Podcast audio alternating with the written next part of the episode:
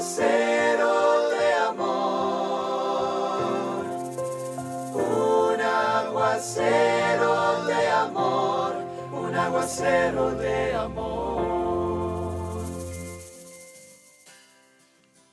Hagan brillar su luz delante de todos, para que ellos puedan ver las buenas obras de ustedes y alaben al Padre que está en el cielo.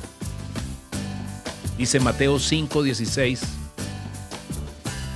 Hoy la pregunta es, ¿se puede ocultar una ciudad que está encima de una montaña? Por las noches su luz se va a ver desde la distancia, ¿cierto?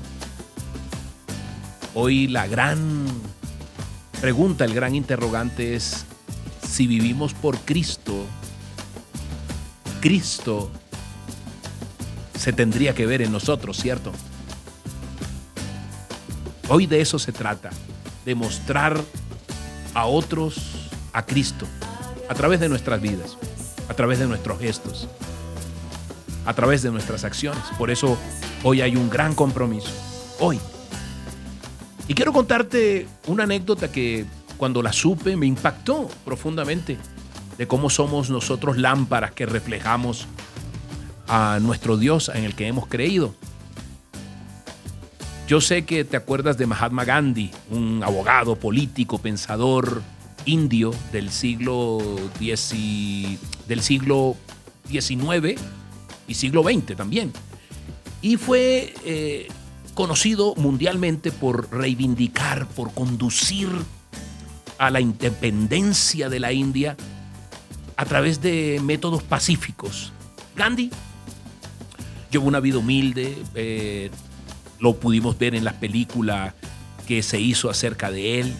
No tenía ninguna posición, posesión terrenal y tuvo unas iniciativas humanitarias brillantes. Él fundó unas colonias agrícolas y hospitalarias, trató de eliminar las castas que en la India dividen tanto a los pueblos y crean tanta ignorancia y tanta miseria. Y en sus relaciones y en sus inevitables choques con la autoridad en Sudáfrica, él inauguró un método que sería conocido en el mundo entero como la resistencia pacífica. ¡Wow, qué bien! Pero ¿por qué Gandhi no fue cristiano, sino hindú, a pesar de adorar a Cristo enormemente, como él siempre lo señaló? Y él, él decía que, que adoraba a Cristo como una de las encarnaciones, obviamente él como del hinduismo, una de las encarnaciones de Dios, no como la única. Y nunca dio ese paso definitivo para hacerse cristiano.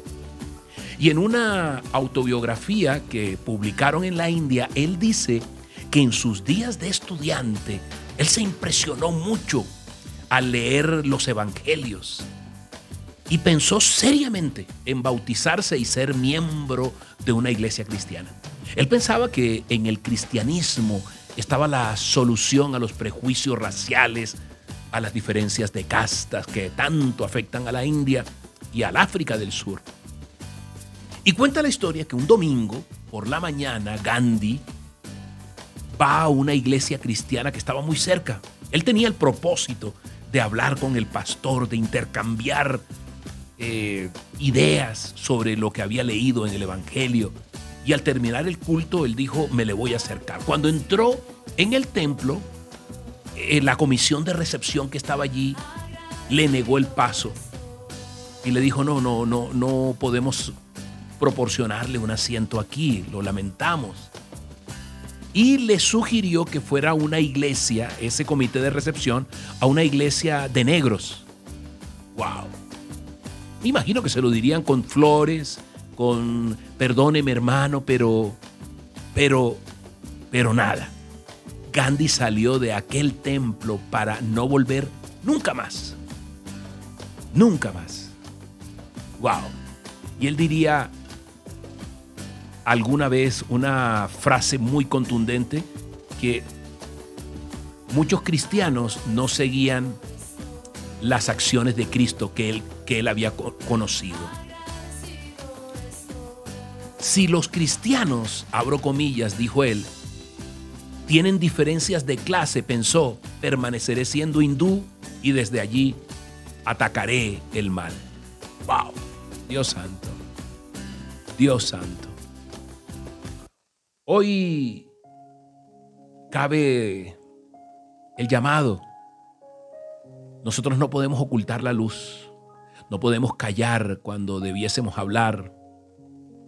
Eh, hacer lo que todos hacen, negar la luz y dejar que, que las cosas malas empañen nuestra luz. Porque no somos nosotros la luz. La luz del mundo es Jesús y nosotros somos una lámpara que tenemos que reflejarla. Y tal vez esa sea la única Biblia que pueda ver o leer a alguien en nuestros actos. Por eso tenemos que cuidarnos. Somos seres humanos que tenemos momentos críticos, difíciles.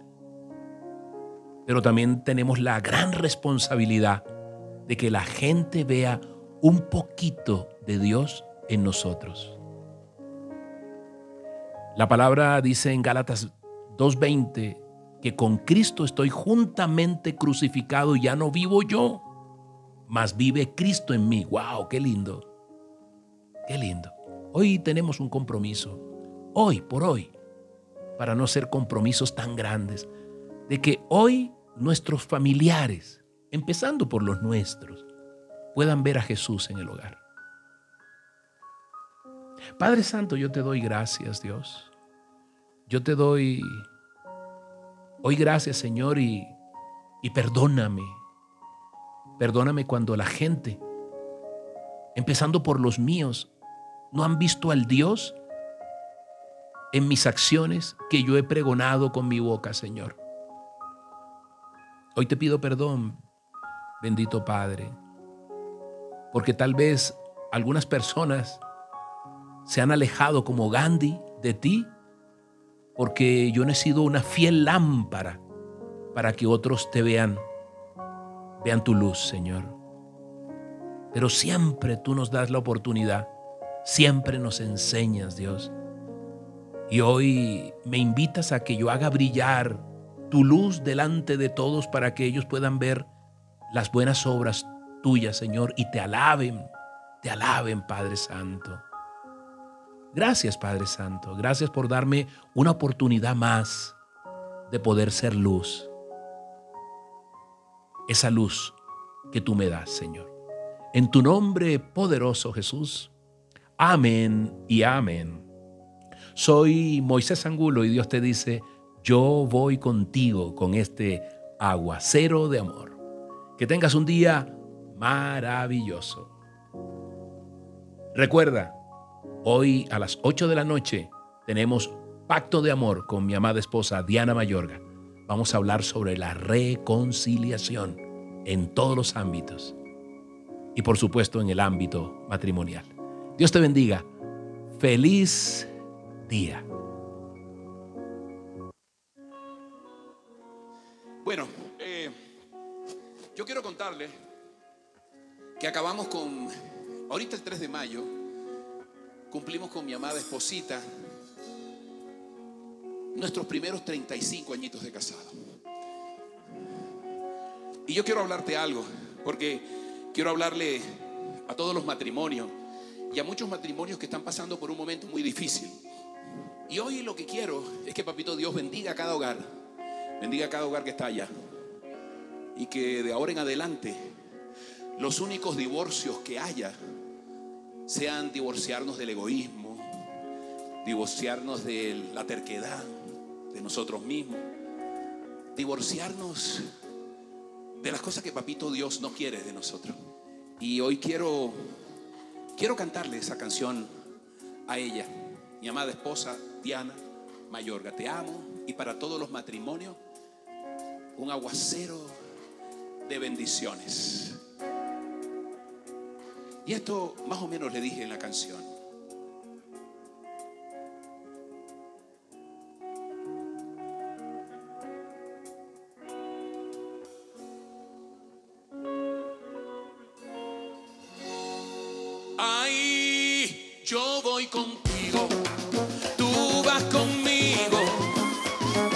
que el mayo donde el cielo fue testigo. Ay, yo voy contigo, mm, tú vas conmigo. Si vas muy lejos al fin del mundo te sigo. Arriba. Si ganara todas las medallas y hasta escribiera